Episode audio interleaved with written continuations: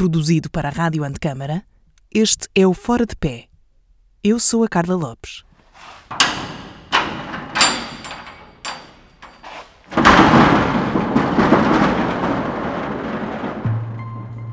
Entramos por momentos no armazém Ali, por exemplo, estão uns tijolos antes de serem cozidos, é tijolo cerâmico a cru, todas as várias talochas japonesas hum, de várias dimensões para fazer os rebocos de que usamos para fazer para eh, fazer as amostras que vão depois então ser testadas eh, nos testes destrutivos, medida também que lá está para medir eh, alguns ligantes. Há uma semelhança muito grande com a, com a culinária, sim. Nesta questão também da sensibilidade do QB, quanto baste. No meio de argilas, tijolos crus e de dezenas e dezenas de ferramentas necessárias para a experimentação e produção de algo cuja preparação envolve receitas que se ajustam a cada circunstância falamos de construção com terra. É aqui, em Monte Moro Novo, que trabalha uma especialista que, no interior alentejano, encontrou condições favoráveis para a prática e investigação das inúmeras potencialidades da construção com este material. É na sua casa, outrora uma ruína no centro da cidade, reabilitada usando a terra como material fundamental, que começamos por querer saber como se define e como surgiu o seu interesse pela construção com terra nas suas palavras, conhecemos a história e percurso de Tânia Teixeira. Eu diria que sou arquiteta, mas ao mesmo tempo sei fazer, ou seja, não, não é só uh, no desenho que reside a minha, a minha matéria de trabalho ou de estudo e, e, e também nesta questão do, do, saber fazer e saber fazer bem e, e de dominar a técnica, de forma a poder também transmiti-la para que alguém a possa executar. Pronto, portanto, não sei, não serei uma adubeira nem uma mestra taipeira, mas também gosto muito do, do processo de fazer. É assim uma longa história, porque já lá está parte hum, ainda alguns no tempo da faculdade, mas que, que não deu para desenvolver muito porque não havia esse uh, esse tema muito desenvolvido, da arquitetura em terra mais do que arquitetura em taipa, no fundo. A taipa é, é apenas um, uma das formas de construção com este material que tem muito potencial.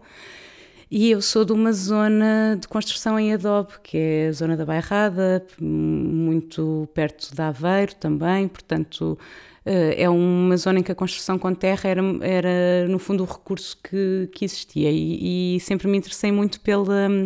pelas ruínas que existiam cada vez mais e uh, porque é que este porque é que este material não era mais falado? Que é que é, qual era o inconveniente da construção com este material uh, e porque é que não porque é que não estávamos a prestar-lhe mais atenção e depois por acaso o, o André o meu companheiro o avô dele era adubeiro e então tinha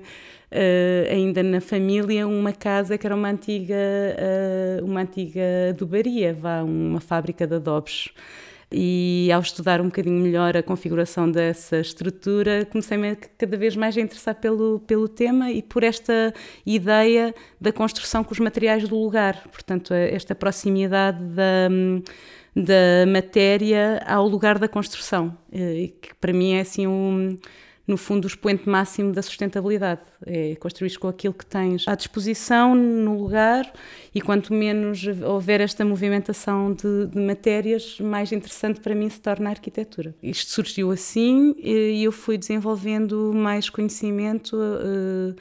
algum aqui em Portugal, porque ainda havia uh, pessoas a construir com adobes mais no sul, Uh, na zona de, do Algarve e fiz alguns, vá, acompanhei alguns mestres adobeiros a fazerem uh, adobes na, por volta de 2007, vá. E depois fui, por acaso, trabalhar para, para fora, fui para a Itália, e a, Itália, apesar de haver alguma eh, construção com terra, não foi aí que eu desenvolvi mais e que aprofundei mais fui para a França uh, colaborar com um coletivo que construía pequenas estruturas em materiais de, especialmente em, em, em taipa, em uh, terra aligeirada, uh, tabique. Uh, que era, era o, o, que se chama o Atelier Tour à Terre, que faziam vários workshops de, a, cada, a cada ano, um ateliê de construção. Depois, mais tarde, fui para, para a Áustria, para a Universidade de Linz, aprender com a Base Habitat e depois trabalhar com eles também na organização da Summer School que eles fazem a cada dois anos. Portanto, também onde ensinam durante 15 dias a pessoas que vêm de, dos quatro cantos do mundo. Portanto, sempre na, na ótica de aprender fazendo, para interiorizares melhor também as qualidades uh, dos materiais, que são materiais que não que são muito diferentes de lugar para lugar, portanto, tu precisas de os conhecer e de ter muito esta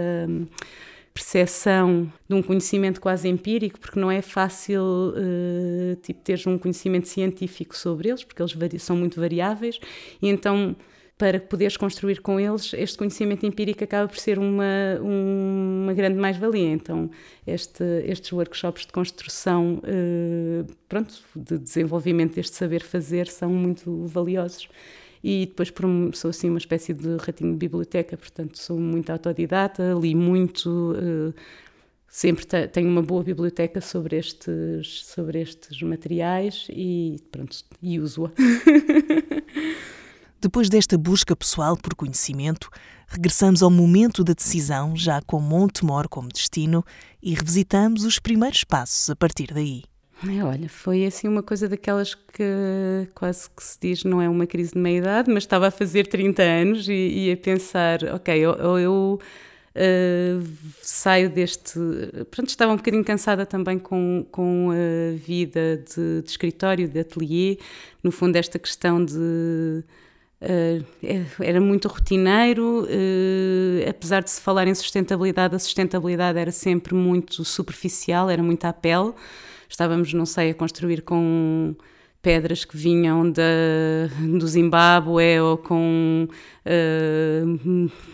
betão estrutural uh, ou pronto, ou seja, estávamos a utilizar sempre materiais que, que, para mim tinham uma pegada ecológica muito grande e ao mesmo tempo estávamos a dizer que o nosso edifício era muito sustentável porque tinha uma cobertura cheia de painéis fotovoltaicos. Portanto, isto para mim já não me chegava como profundidade na pesquisa.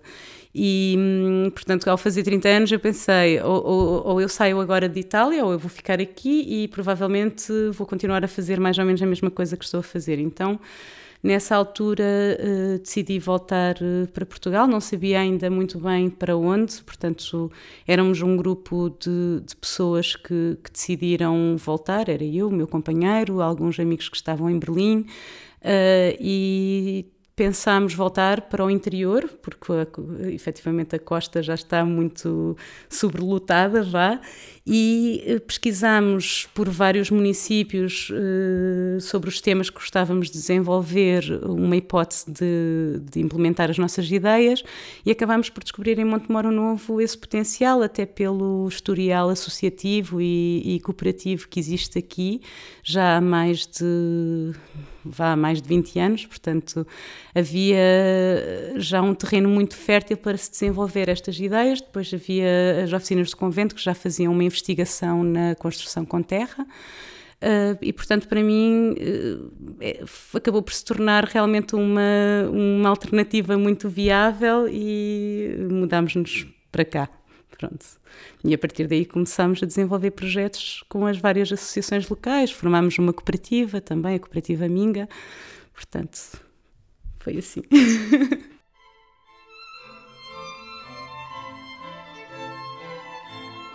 Eu, quando cheguei eh, a Portugal, sentia-me um bocadinho, lá está, por estar a trabalhar no campo, um pouco isolada, portanto sentia-me sempre um bocadinho a, nadar contra a corrente. Uh, e então uma das primeiras, uh, um dos primeiros projetos que fiz foi desenvolver através das oficinas do convento uma rede de construção a baixo impacto ambiental que se chama Build Impact Zero Network, que é um que é um projeto apoiado pela comunidade europeia com uma bolsa de Erasmus+, vá, para desenvolver uma rede de parceiros a nível europeu com eh,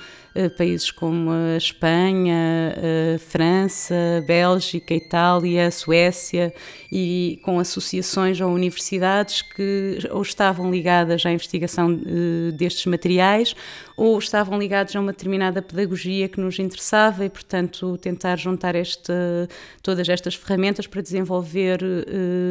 formações de formação para a educação de adultos, baseadas nesta ideia do saber fazer e do aprender fazendo. Portanto, os cursos que nós costumamos fazer uh, chamam sempre desenhar e construir com Portanto, com taipa, com palha, com uh, tabique, portanto, normalmente uh, isto é sempre o mote. Depois, mesmo a nível local, ou seja, isto, estou a falar da rede mais, mais extensiva, portanto, europeia, mas que depois aqui também em Montemor, no fundo, somos um grupo de, de pessoas espalhadas por diferentes associações, Uh, as oficinas do convento, como eu já referi, têm um papel muito importante porque têm, uh, por exemplo, um laboratório eh, de terra que já fazia investigação também. Foi-se formalizando um pouco também com as pessoas que iam chegando e que tinham mais interesse sobre estes materiais.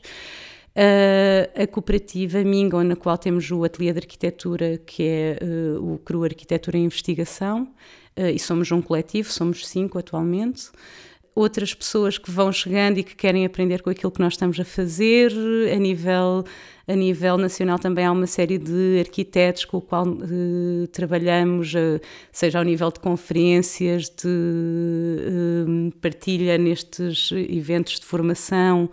Uh, portanto, efetivamente, o trabalho em rede para mim faz, faz todo o sentido. Uh, e para além de que a arquitetura é, um, é uma atividade tão multidisciplinar que depois também temos uma série de equipas de engenharia que trabalham connosco, depois isso mais a nível de, do, do trabalho de ateliê que fazemos, que seriam impensáveis, ou seja, trabalhar com estas técnicas requer, um, um no fundo, um, trabalhar com estas uh, equipas multidisciplinares faz com que necessitamos de, de, muita disponibilidade também, porque estamos a estudar técnicas que uh, agora têm que obedecer a novos regulamentos, a, a novos requisitos de conforto e, portanto, ainda as coisas estão a ser estudadas, mas ainda há, há muito para fazer e é nos projetos que estamos a fazer implica que temos que fazer aquele extra eh, de investigação pronto, que será no fundo um investimento que fazemos para o futuro, mas que tem que ser feito agora e, portanto, precisamos muito destas equipas de engenharia que estão motivadas também para desenvolver eh, estas matérias estes, e estas técnicas. Uh, por exemplo, não sei, estamos, temos um projeto de um, de um hotel em que a estrutura é de taipa, portanto, com reforço uh, sismo-resistente, portanto, todas estas coisas têm, implicam um, um, pequeno esforço extra de equipas multidisciplinares. Pronto. E por isso trabalho em rede sempre. Num trabalho desenvolvido em constante cooperação, como se configura ou reconfigura o pensamento arquitetónico? Eu, eu, acho que mantive muito, ou seja, o, não é porque mudamos o nosso material de trabalho, no fundo, o, o processo eh, arquitetural continua a ser o mesmo de uh, desenho, ou seja, a partir do momento em que sabemos mais ou menos os recursos, se calhar aquilo porque no fundo passa o processo é por conhecer primeiro aquilo que está à nossa, no fundo à disposição no lugar onde vamos construir e a partir daí começar a desenhar já com determinadas matérias e determinados materiais em vista, pronto. Ou seja, se calhar às vezes é um bocadinho só inverter os processos, enquanto que se calhar num processo normal pensamos numa forma e depois então vamos desenvolvendo a sua materialidade, nós começamos por perceber que materialidades é que podemos eh, ter para depois então começarmos a desenvolver eh, uma forma e a resposta a um programa, pronto. Portanto, se calhar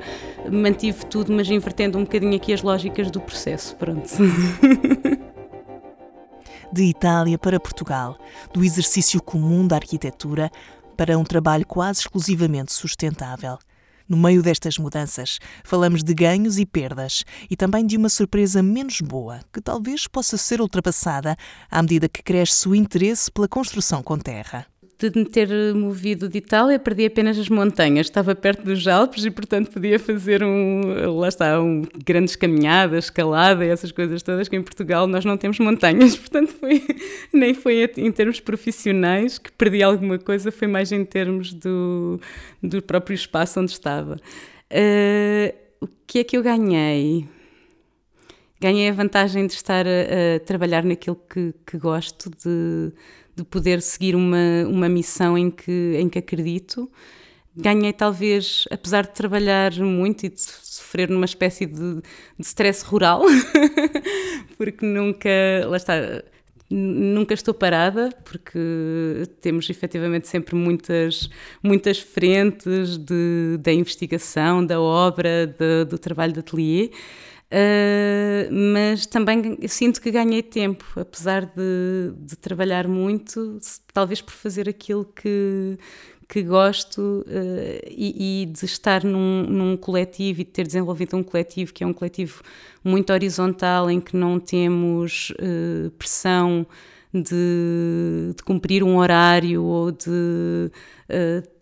no fundo, termos a vantagem de trabalhar por objetivos, se calhar eh, deu uma flexibilidade maior. Talvez o que eu não estivesse à espera de encontrar é, é esta falta de, de saber fazer na, na, construção em Portugal e hum, uma espécie de, não sei se é um desrespeito pela, pelo trabalho manual em si, pelas artesanias quase que desrespeito, se calhar não é, o, é uma palavra muito forte, mas talvez uma displicência, não sei, uh, que, que, não estava, que não estava à espera, porque no fundo a construção move provavelmente o orçamento maior das famílias portuguesas e, e não temos depois, ou seja, as, as, equipas onde depositamos esta, esta confiança muitas vezes não estão preparadas para levar estes projetos a cabo e, e não estão uh, formadas também. Nós não temos escolas de construção em Portugal, ou seja, estamos eh, temos uma necessidade muito grande de mão de obra, porque é desde 2008 uma série de empresas muito qualificadas acabaram por se desmembrar com a crise e a maior parte das pessoas que, que sabiam fazer emigraram e, e, claro que vão encontrar outra situação lá fora e, e não vão voltar, pronto. E então, a partir do momento em que este panorama virou e começamos a ter um grande, uma grande necessidade de mão de obra, toda a gente é empreiteiro e toda a gente é mestre de obras e, e uh, encontramos um, um,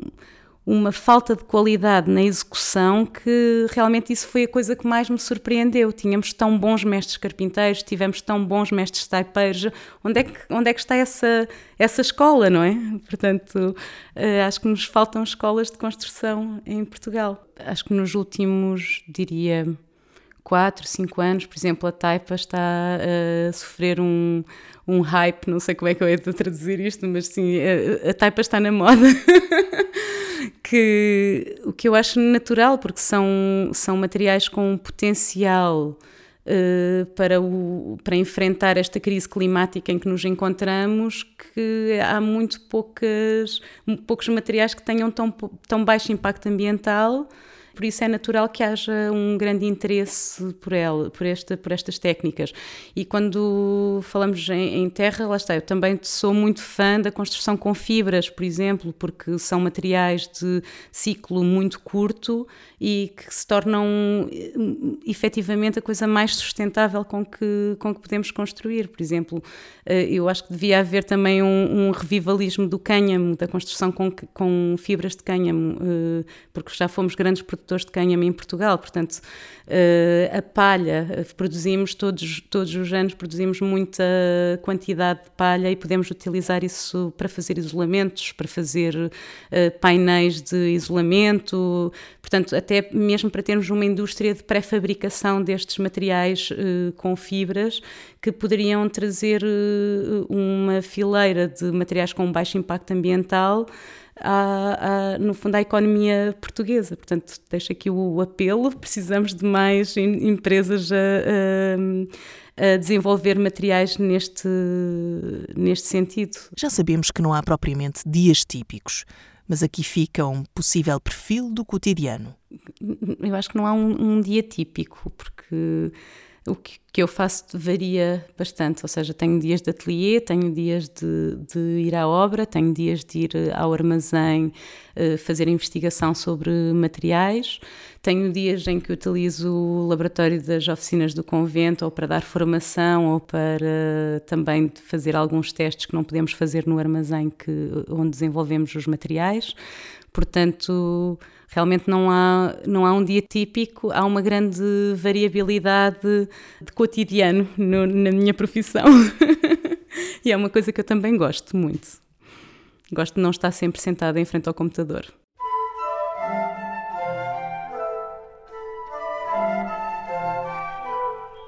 Nós, por, exemplo, produzimos algumas tintas ou rebocos de argila para várias obras que temos, eh, ajudamos na, no estudo das misturas para a taipa, estudamos eh, eh, essas misturas, fazemos os testes de resistência à compressão, de erosão, por exemplo, de capilaridade, portanto, fazemos o, o desenvolvimento, no fundo, da mistura tipo. Ensinamos também o, muitas vezes os empreiteiros a aplicar estes materiais ou, ou um, a conhecerem melhor estes materiais. Muitas vezes estamos na, na obra a bater taipa, especialmente a ensinar os empreiteiros que nunca trabalharam com, estas, com, estas, com estes materiais. Portanto, uh, ou por exemplo, aqui no caso, nós estamos aqui sentados na minha casa, as paredes que estão aqui foram batidas maioritariamente por mim, pelo meu companheiro, com a ajuda de um empreiteiro local. Portanto, é, no fundo, é esta faz parte no, da missão que nós queremos também desenvolver, que é treinar os construtores a saberem mais sobre estas técnicas e a terem vontade de, de, as implementar noutras obras. Tempo agora de olhar para trás para perceber o que faltou na formação e também o que faria diferente. Talvez tivesse feito um bocadinho mais de uh, esforço das duas uma, ou para aprender alemão e poder ir para uma, uma ETH de Zurique ou fazer Erasmus. porque realmente eles têm um, um, departamento de investigação deste tipo de materiais já com uh, um bom historial, ou teria feito um bocadinho de esforço para, para abrir portas para Grenoble, para, para fazer Erasmus no Crater portanto, para desenvolver mais a questão da, da construção em terra em, em, si. De resto, em termos de, de formação, eh, acho que faltava um bocadinho mais esta estes tópicos da sustentabilidade levadas eh, assim a, a sério, a fundo. Agora ouve-se muito falar uh, de life cycle assessment e de, de energia incorporada e, e, e tudo, todo, todos estes temas que agora estão muito uh, a, a, ser muito valorizados, mesmo assim eu acho que ainda se refletem muito pouco na formação dos nossos dos nossos pronto, dos, dos alunos das universidades. Portanto, há cada vez um bocadinho mais a romper dentro dos, do, no fundo, dos percursos académicos, mas eu acho que ainda falta muito. Nós temos que agir mais rápido com o que estamos a agir, eh, de forma que os nossos futuros arquitetos tenham realmente mais ferramentas com que reagir ao, à, à, à alteração de panorama que temos nos próximos anos pode ter sido um azar, mas efetivamente a, a minha formação teve que vir uh, de um interesse uh, pessoal uh, e depois de um, de um grande aprofundamento feito quase de forma autodidata, porque não havia mesmo, mesmo as formações esporádicas não, não, não existiam neste tipo de materiais. Agora acho que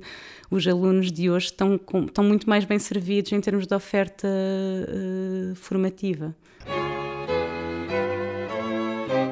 Uma crise económica trouxe só dificuldades ou acabou também por abrir à força possibilidades? Será geracional esta busca por uma atividade não alinhada com a ideia tradicional do arquiteto ou sempre foi uma opção para quem estuda a disciplina? Eu acho que talvez a crise que nós atravessamos quando saímos da faculdade, eh, eu acho que pode ter proporcionado um bocadinho isso.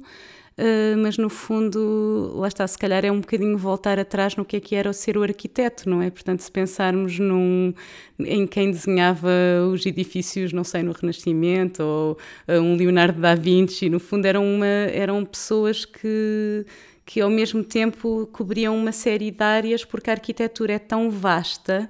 uh, tão. Lá está, tem, tem vertentes tão multidisciplinares que, lá está, uh, continuas a ser um arquiteto porque desviaste ligeiramente do, desse percurso, portanto não, não te faz nem mais nem menos do que, do que um arquiteto que investiu mais na questão do, do desenho ou do conceito. Mas sim, sem dúvida que eu, eu acho que a crise de 2008 fez com que muita gente tivesse que bifurcar muito mais acentuadamente e, e enquanto que ainda houve arquitetos que conseguiram encontrar vá, nichos de mercado para desenvolver, houve outros que saíram uh, mesmo da, da profissão e que foram ou trabalhar para, para a Emirates ou uh, ser cozinheiro ou fazer outras coisas que não têm nada a ver com, com a arquitetura. Se calhar é geracional, sim, porque passamos por uma crise que nos fez ser mais criativos. Mais do que pensar o que é que poderíamos ter feito no passado, eh, eu acho que temos que pensar o que é que vamos o que é que devemos fazer já para que o futuro possa ser eh, mais garantido.